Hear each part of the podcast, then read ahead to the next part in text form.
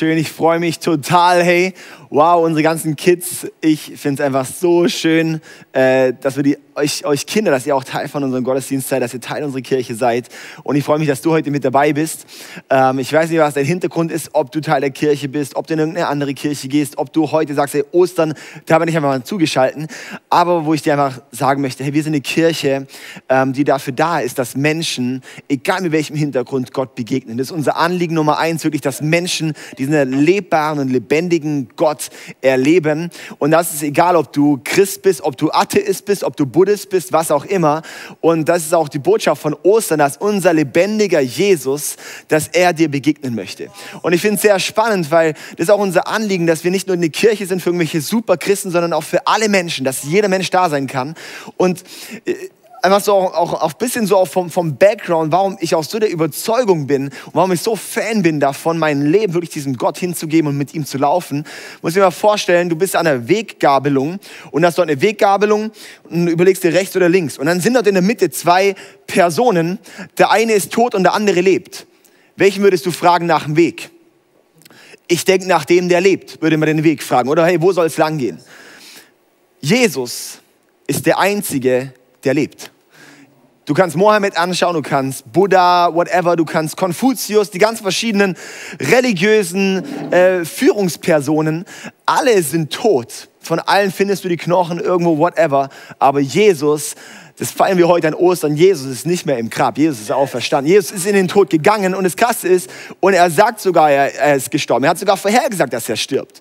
Ja, so, sonst ist so, man versucht es so lange hinzuschieben, aber Jesus, er sagt, seine Botschaft von seinem Leben war so oft, hey, und ich werde sterben. Weil er auch wusste, der Tod ist nicht das Ende, sondern es geht weiter.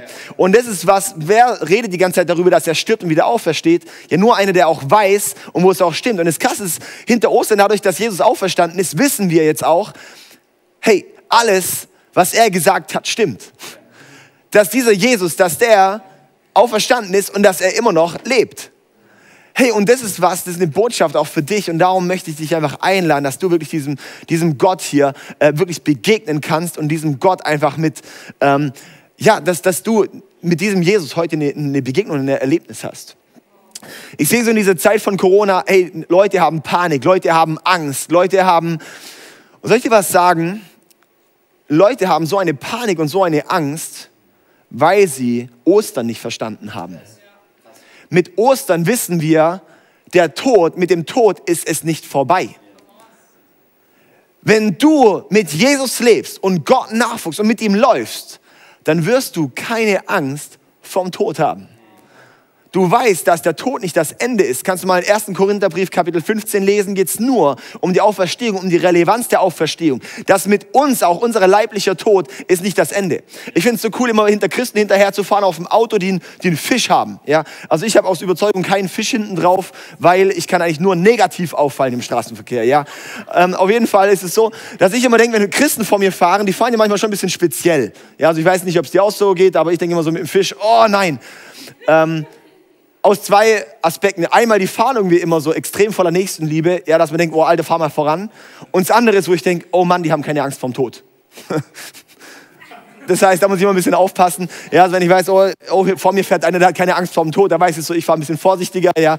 Ähm, also so ist ein bisschen bei Christen, hey, aber wir, wo ich so sehe, hey, wenn wir mit Jesus leben, dann haben wir keinen Grund, Angst vor dem Tod zu haben.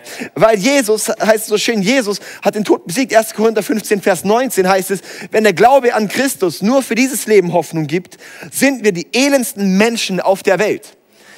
Wenn der Glaube an Jesus Christus nur für das Leben Hoffnung gibt, nur für dieses Leben Hoffnung gibt, sind wir die elendsten Menschen der Welt. Soll ich dir was sagen? Mit Jesus hier zu laufen ist schon bombastisch. Ich liebe es und ich würde es nicht eintauschen. Warum? Weil mein Leben ist nicht mehr dasselbe. Ich habe gemerkt, Gott macht mich frei. Gott macht mich, wirklich bereitet mich vor auf die Dinge, die, hey, mein Leben ist von Gott gefüllt. Wie gut ist es? Also wenn ich mit Gott laufen kann, wie cool ist es? Und ich freue mich, dass, das ist einfach Wahnsinn. Gott hat mein Leben verändert. Aber wenn es sogar noch heißt, hey, aber es ist nicht nur für dieses Leben, sondern danach geht es noch weiter. Das ist einfach heftig. Ähm, wir sind in, in der Serie äh, Hashtag Jesus, das ist in allen ICF-Kirchen weltweit, machen wir gerade diese Predigtserie über ein paar Wochen, so über die ganze Osterzeit.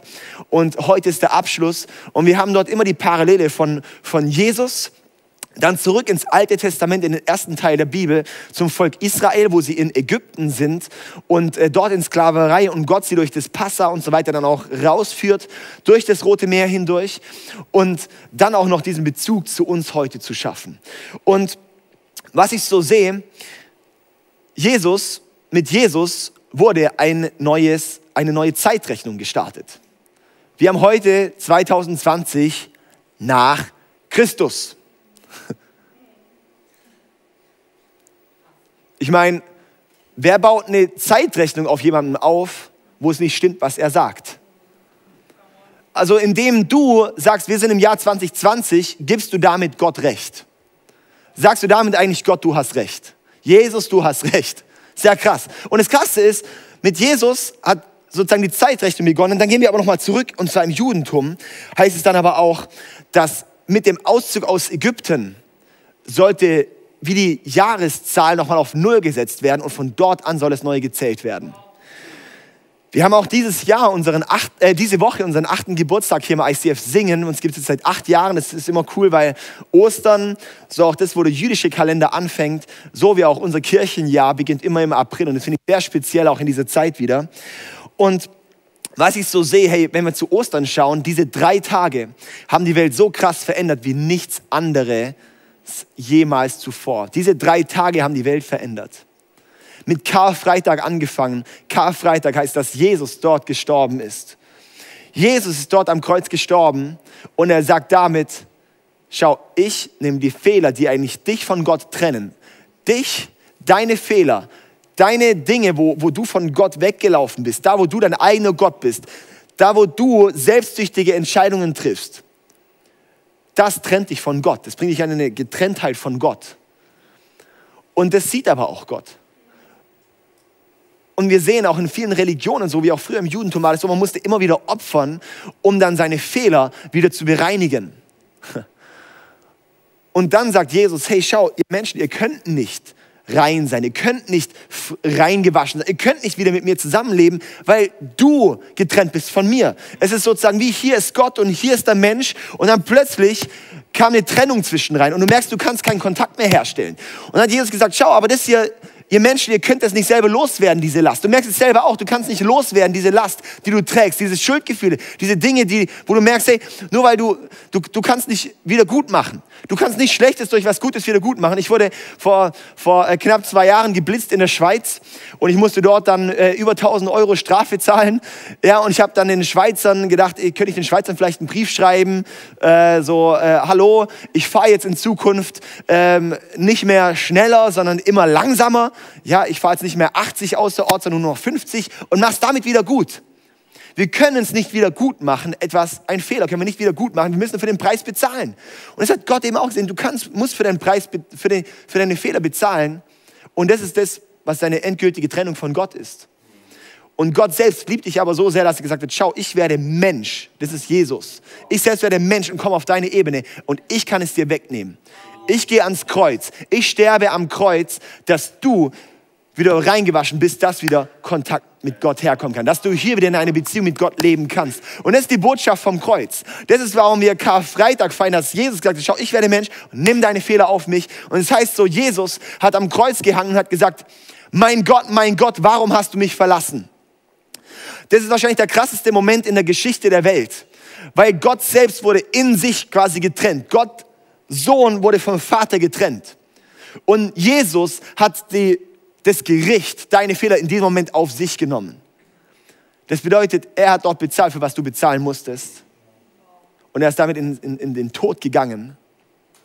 Und darum ist Karfreitag sehr krass. Darum ist das Kreuz eine Bedeutung, die dein Leben rocken wird und dein Leben verändern wird. Und darum ist das Kreuz nicht ein Symbol, sondern das Kreuz ist ein Schlüssel. Das Kreuz ist kein Symbol, das Kreuz ist kein, sondern das Kreuz ist ein, das Kreuz ist ein Schlüssel. Ein Schlüssel für das neue Leben mit Gott. Mit Gott. Und darum gibt es Kirchen. Kirchen gibt es nicht für religiöses Tralala und, und, und so weiter, sondern hey, dass du wieder in eine Beziehung mit Gott kommst. Und wie das Format ist, wie die Musik ist, wie die Gestaltung ist, wie der Pastor angezogen ist, was deine Rituale sind, alles zweitrangig. Alles nur Religion. Das ist alles tot. Das Einzige, was Leben ist, ist du und deine Beziehung mit Gott. Das ist das Einzige, um was es geht. Und der Stil ist zweitrangig. Jesus hat dann gesagt, es ist vollbracht. Es ist vollbracht. Was war vollbracht? Deine Rettung. Dass die Möglichkeit ist, dass du wieder mit Gott in Kontakt treten kannst. Das, was sein größtes Anliegen war, weil Gott hat dich geschaffen, um mit ihm zusammenzuleben und um Liebe zu sein. Und Gott ist Liebe. Nur durch Jesus können wir gerettet sein. Okay. Und das ist eigentlich so, so, so mein, so, so das, was wir auch im Volk Israel sehen, wenn wir zurück dort gehen. Die waren 430 Jahre in Sklaverei in Ägypten.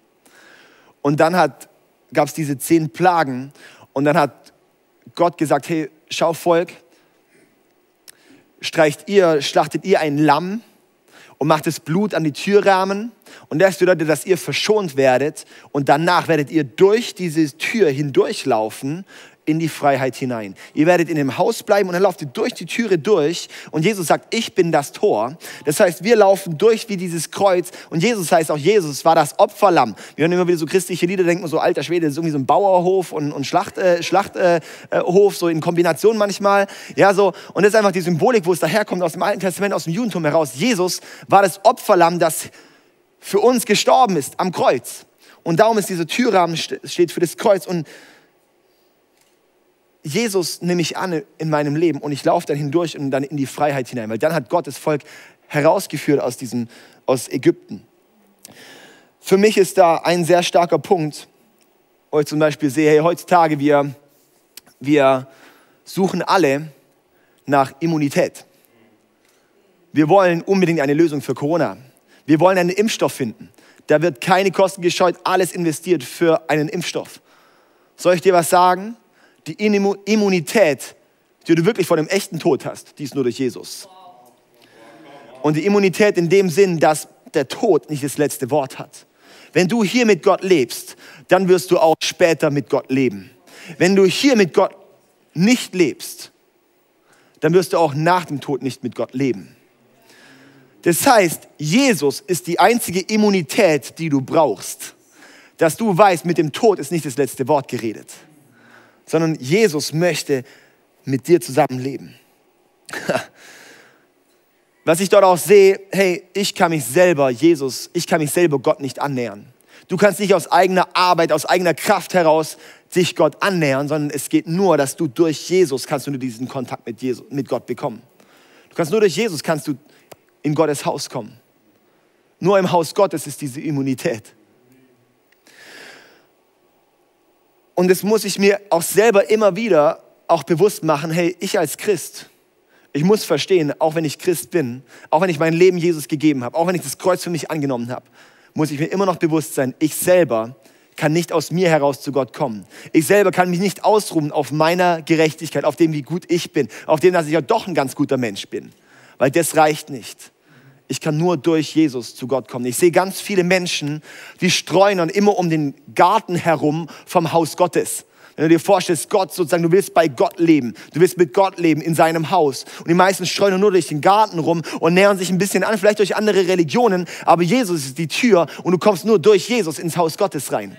Und die meisten, auch andere Religionen, die streuen da rum, weil es sind ja teilweise gute Sachen, aber sie kommen nicht rein, weil sie nicht Jesus kennen.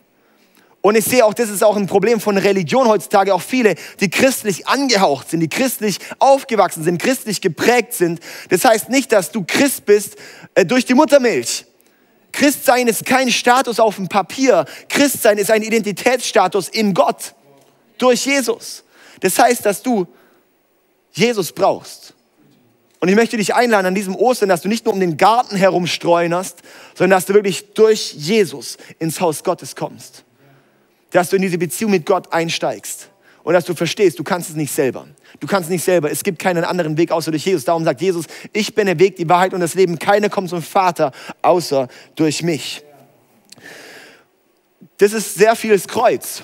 Und ich merke dann, hey, Jesus, Jesus ist für uns am Kreuz gestorben, aber es ist ja nicht mit dem, mit dem Kreuz alles vorbei, sondern es braucht die Auferstehung. Und ich habe so, ich habe so mein Leben lang mich eigentlich gefragt, warum braucht es überhaupt eine Auferstehung? Weil wenn durchs Kreuz meine Sünden vergeben sind, kann ich mit Gott in Beziehung leben. Warum brauchst du ja Auferstehung? Und dann hat es eigentlich erst vor ein paar Jahren hat's bei mir Klick gemacht, wo ich gemerkt habe, wow, das heißt, so wie Jesus von den Toten auferstanden ist, so können wir auch jetzt ein neues Leben führen. Das bedeutet, dass die Auferstehung bedeutet, dass ich jetzt hier ein neues Leben führen kann. Das heißt, das Kreuz bringt dich in den Himmel, aber die Auferstehung bringt den Himmel in dich. Das bedeutet, dass du hier auf dieser Erde laufen kannst, erfüllt und gefüllt mit dem Heiligen Geist. Und jetzt hier ein sehr krasser Vers im 1. Korintherbrief 10, Kapitel, Kapitel 10, Vers 1 bis 2. Da heißt es, liebe Brüder, vergesst nicht, was vor langer Zeit unsere Vorfahren in der Wüste erlebt haben. Gott ging ihnen in einer Wolke voran und führte sie sicher durchs Meer. Alle wurden in der Wolke und im Meer auf Mose getauft, als sie ihm folgten. Ich möchte das kurz erklären. Alle wurden auf in der Wolke und im Meer auf Mose getauft, als sie ihm folgten. Das bedeutet, dass dort der Auszug aus Ägypten und dann stehen sie vor diesem roten Meer und wissen nicht wohin. Vielleicht stehen wir heutzutage auch vor dieser Corona-Pandemie und fragen uns, wohin? Und dann sagt Gott, schau, ich führe euch übernatürlich durch dieses Meer hindurch. Kannst du glauben, kannst du nicht glauben. Ich sage, wenn ich an Gott glaube, dann ist ihm nichts unmöglich. Gott ist ja kein Mensch, Gott ist Gott. Ja, irgendwie, wenn es für Gott nicht möglich wäre, dann wäre es nicht Gott. Dann wäre es eben irgendein religiöser Führer. Aber für Gott ist nicht unmöglich. Und er führt sie durch. Und es heißt so hier, alle wurden in der Wolke und im Meer auf Mose getauft, als sie ihm folgten. Das bedeutet, dass das Auszug durch dieses Meer hindurch, und es war so, die Ägypter haben ihn, sind ihnen dann nachgejagt. Sie sind dann durchgezogen durch das Meer. Und in dem Meer, da hat es dann die ganzen Ägypter, hat es dann wieder zusammen und die sind dort alle ertrunken. Und das Volk ist trockenen Fußes durchgezogen war auf der anderen Seite. Das bedeutet, dass da eigentlich das Symbol ist, dass es heißt, hey, die Taufe ist eigentlich die Bedeutung von dem, was das Volk Israel aus der Sklaverei in das neue Land geführt hat, in, in die Wüste dort erstmal geführt hat. Und das ist eine sehr kraftvolle Bedeutung, weil wir dort sehen auch, dass Römer 6, Vers 4, wo wir sehen, dass wir mit, in der Taufe mit Jesus gestorben und auferstanden sind. Das bedeutet, dass eine Taufe ist kein Ritual, so jetzt bist du Christchen und ich beträufel dich ein bisschen, sondern die Taufe ist eine krasse Sache, weil es heißt, schau, dein altes Leben geht vorbei und ein neues Leben wird geboren. Weil es dort heißt, schau, so wie das Volk äh, Israel durch, durchs Rote Meer gezogen ist, so sind sie jetzt wie getauft. Aber das Krasse ist, wurden getauft auf Mose, heißt es. Sie wurden auf Mose getauft. Warum? Weil sie Mose nachfolgten. Heutzutage werden wir auf den Namen des Vaters, des Sohnes und des Heiligen Geistes getauft. Warum? Weil wir müssen nicht mehr einem religiösen Führer nachfolgen, sondern wir folgen Gott selber nach. Und darum taufen wir im Namen des Vaters und des Sohnes und des Heiligen Geistes, weil es bedeutet, dass ich jetzt ihm nachfolge, dass ich Gott, dem dreieinigen Gott nachfolge. Und dass diese Autorität und diese Power jetzt in meinem Leben liegt und dass ich von ihm erfüllt bin und von ihm. Das Krasse ist das, das Volk Israel war dann 40 Jahre in der Wüste. Gott wollte nicht, dass es so lange geht. Er, das waren elf Tage Fußmarsch eigentlich in das Land, das Gott ihnen verheißen hat, aber sie waren 40 Jahre. Warum? Sie waren 430 Jahre Sklaven und hatten eine Sklavenmentalität.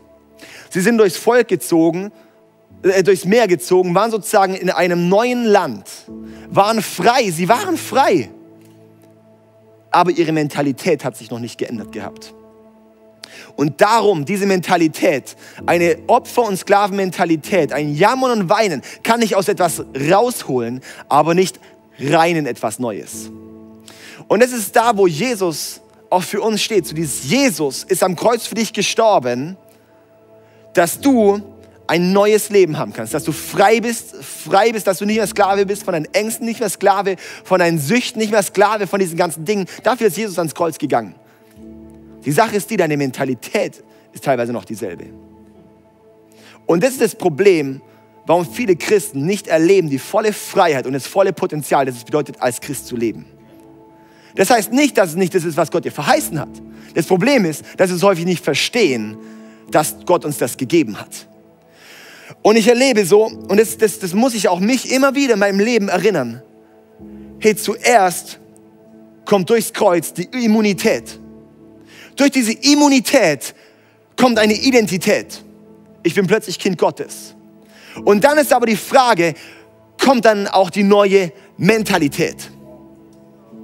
Das heißt, ich komme von der Immunität zu einer Identität und dann zu einer kraftvollen Mentalität. Und diese Mentalität, die ist die Frage, kommt die bei dir auch? Ist es was, das bei dir auch entsteht? Ich, ich sehe so, wir müssen das ergreifen. Das ist was, wo wir ergreifen müssen. Ich hatte selber auch die letzten Wochen wieder so Momente, wo ich gemerkt habe, und auch diese Woche ganz konkret war das, wo ich gemerkt habe, hey, ich habe über Karfreitag nachgedacht. Und ich habe gemerkt, wie sich bei mir eingeschlichen hat. Ja, Karfreitag ist jetzt gar nicht mehr so wichtig für mich. Und ich hatte so einen krassen Moment, wo ich gemerkt habe, auch ich brauche den Karfreitag. Ich brauche den Tod von Jesus nach wie vor und dass ich mich darauf stelle und dass ich dort meine Immunität erkenne, dass ich darauf erkenne, wer ich jetzt bin durch Jesus. Und dadurch habe ich gemerkt, hey, durch das nochmal neu zu verstehen, habe ich gemerkt, wow, da ist wieder meine Identität hochgekommen. Ich habe gemerkt, ich bin wirklich Kind Gottes. Ich bin wirklich frei. Auch wenn ich Gedanken habe, auch wenn ich Verhaltensweisen habe, wo ich denke, das ist auch genauso schräg wie die ganze Welt auch. Ich habe gemerkt, meine Identität hat sich aber wieder verändert. Und was passiert, wenn meine Identität sich verändert? Dann wird auch meine Mentalität anders. Ich erlebe es immer wieder auch bei Leuten zum Beispiel, die aus einem sehr schwierigen Hintergrund kommen, die eine kaputte Familie zu Hause haben oder was auch immer. Ihre Identität ist zerbrochen. Sie wissen nicht, wer sie sind. So viele Frauen verkaufen sich irgendwie unter Wert, versuchen sich irgendwie darzustellen oder was auch immer. Warum? Sie wissen nicht ihren Wert, haben eine komische Mentalität, weil sie ihre Identität nicht kennen. Und dann versuchen sie sich ihre Identität zu erkaufen, zu bekommen durch Anerkennung und so weiter und so fort. Und dass wir aber erkennen müssen, hey, wer bin ich wirklich in Jesus? Und dass wenn, wenn dann eine Identität bei den Leuten entsteht, wo man versteht, wow, ich bin Kind Gottes, dann ist es Spannende, es kommt eine Verhaltensveränderung. Das Christsein ist keine Verhaltensreligion. Das Christsein ist ein Transformationsglauben. Das heißt, dass Glaube nicht eine Verhaltenssache, sondern eine Identitätssache ist. Dass wenn ich erkenne, wer ich jetzt bin durch Jesus, dass Gott mich frei gemacht hat, dass ich jetzt ein Kind Gottes bin, dass ich in Beziehung mit ihm lebe, dann wird sich etwas verändern. Dann wird sich etwas verändern. Oh, es gibt diesen Vers, der, der steht in Römer, ähm, Römer Kapitel 8, Vers 11. Da heißt es, der Geist Gottes, der Jesus von den Toten auferweckt hat, lebt in euch. Der Geist Gottes, der Jesus von den Toten auferweckt hat, er lebt in euch. Das heißt, die Power, die in Jesus ist, die Jesus von den Toten auferweckt hat, die lebt jetzt in dir, wenn du durch Jesus lebst. Das ist so super kraftvoll, dass ich erkenne, wow, dieser Heilige Geist, darum ist es eben Vater, Sohn, Heiliger Geist. Vater im Himmel, Jesus, der Mensch war und der Heilige Geist, der jetzt Gott in mir ist. Der ist die Befähigung. Das heißt, derselbe Gott, derselbe Geist, der Jesus von den Toten auferweckt hat, der lebt in mir. Was bedeutet das? Dass ich nicht mehr derselbe bin. Das heißt, dass dieselbe Auferstehungspower, die in mir, in Jesus war, die ist jetzt in mir. Wir lesen im Galaterbrief in der Bibel, lesen wir von der Frucht des Heiligen Geistes. Das bedeutet, wenn der Heilige Geist in uns ist, was dann hervorkommt. Es ist Liebe, Freude, Friede, Geduld, Gü Freundlichkeit, Güte, Treue, Sanftmut, Selbstbeherrschung. Neun Stück. Liebe, Freude, Friede, Geduld, Freundlichkeit, Güte, Treue, Sanftmut, Selbstbeherrschung. Und gerade denkst du diese Dinge und denkst so, oh my goodness, wo ist das in Corona-Zeiten? Liebe, ich sehe nur die Leute um Klopapier ringen wie Gestörte. Oder ihre Nachbarn anzeigen. Sorry. Freude. Juhu, ich habe jetzt ein Klopapier gekriegt. Das ist die einzige Freude, die Leute haben. Hey, Freude, Friede. Oh my goodness. Du fragst dich, warum ist die Welt ohne Liebe, ohne Freude, ohne Friede? Ja, weil sie Jesus nicht verstanden haben. Weil wir den Heiligen Geist nicht verstanden haben. Warum wir Ostern nicht verstanden haben. Wir müssen uns doch nicht fragen, warum die Welt am After geht. Wenn es genau so ist, wie es ist. Wir brauchen diese Transformation durch den Heiligen Geist. Dass der Heilige Geist in uns kommt und dann kommt es hervor. Weil das ist eine Identitätssache. Der Geist Gottes heißt, das ist das Siegel, das Gott uns gegeben hat, das Erbe, wo wir sehen, wir sind wirklich Kinder Gottes. Das bedeutet, dass diese Freude, diese Friede, diese Liebe, diese Güte, Güte heißt Gutheit, ja, Freundlichkeit, oh, Treue. Oh my goodness, wo ist die Treue heute? Die ganzen Pornoportale, die gehen gerade hoch wie noch was. Treue, liebe Männer, liebe Frauen. Wo ist die Treue? Wenn der Heilige Geist in mir Raum einnimmt, wenn ich erkenne, dass ich ein Kind Gottes bin, wenn ich erkenne, dass ich durch Jesus eine Immunität habe, dann verändert sich meine Identität und dann verändert sich meine Mentalität und mein Verhalten. Dann kommt Treue, dann kommt Sanftmut. Sanftmut. Und dann kommt Selbstbeherrschung. Selbstbeherrschung, meine lieben Schwäne. Auch so ein Thema, hey. Das ist das, wo es heißt, das ist diese Frucht, die der Heilige Geist in uns hervorbringt. Im 2. Korintherbrief, Kapitel 5, Vers 17 heißt es, das bedeutet aber, wer mit Christus lebt, wird ein neuer Mensch. Er ist nicht mehr derselbe, denn sein altes Leben ist vorbei, ein neues Leben hat begonnen. Wer mit Christus lebt, ist ein neuer Mensch. Er ist nicht mehr derselbe. Sein altes Leben ist vorbei, ein neues Leben hat begonnen. Das bedeutet, wenn du jetzt mit Jesus lebst, wenn du Jesus dein Leben hingibst, dann heißt das, dass er dich frei macht, neu macht. Ist wie durch dieses rote Meer zu ziehen. Auf die neue Seite. Du bist nicht mehr derselbe, dein altes Leben ist vorbei, ein neues Leben hat begonnen. Dann ist aber krass, in Römerbrief Kapitel 12, Vers 2 lesen wir, dass wir durch Veränderung unserer Denkweise immer mehr in diese neue Menschen verwandelt werden. Das bedeutet, dass dort der Mentalitätsshift kommt.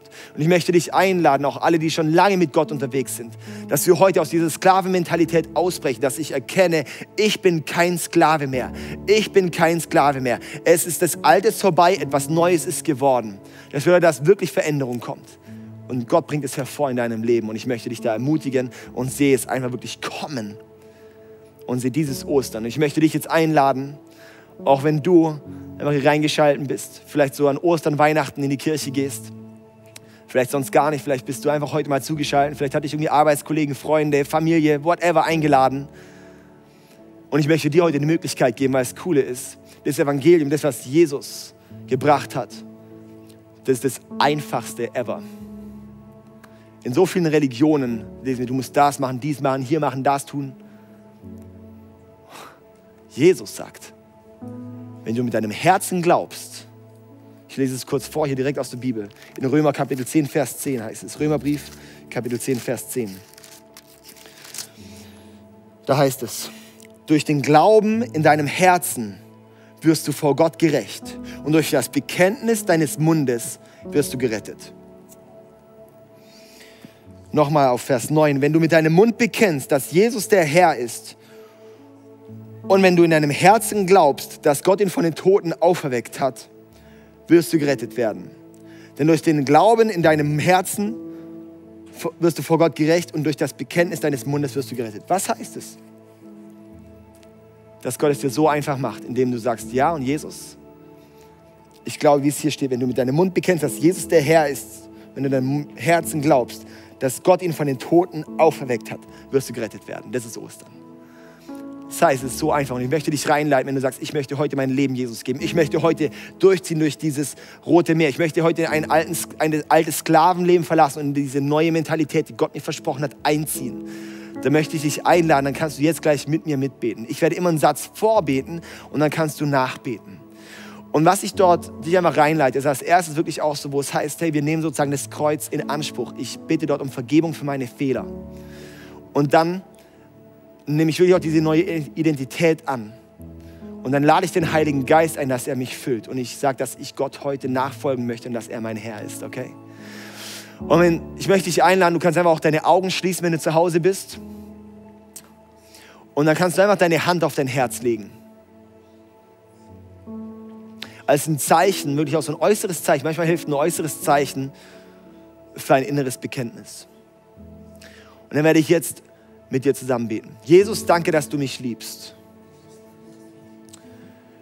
Danke, dass du für mich ans Kreuz gegangen bist und für meine Fehler bezahlt hast.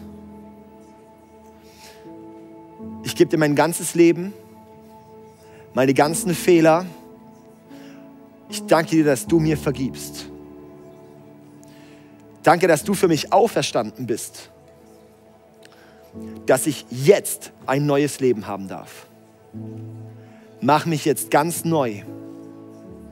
Erfülle mich, Heiliger Geist. und führe mich deinen nächsten Schritt. Gott sei du mein Herr und mein Vater. Ich möchte dir von heute an ganz nachfolgen. Ich möchte dich erleben, erleben und dir begegnen.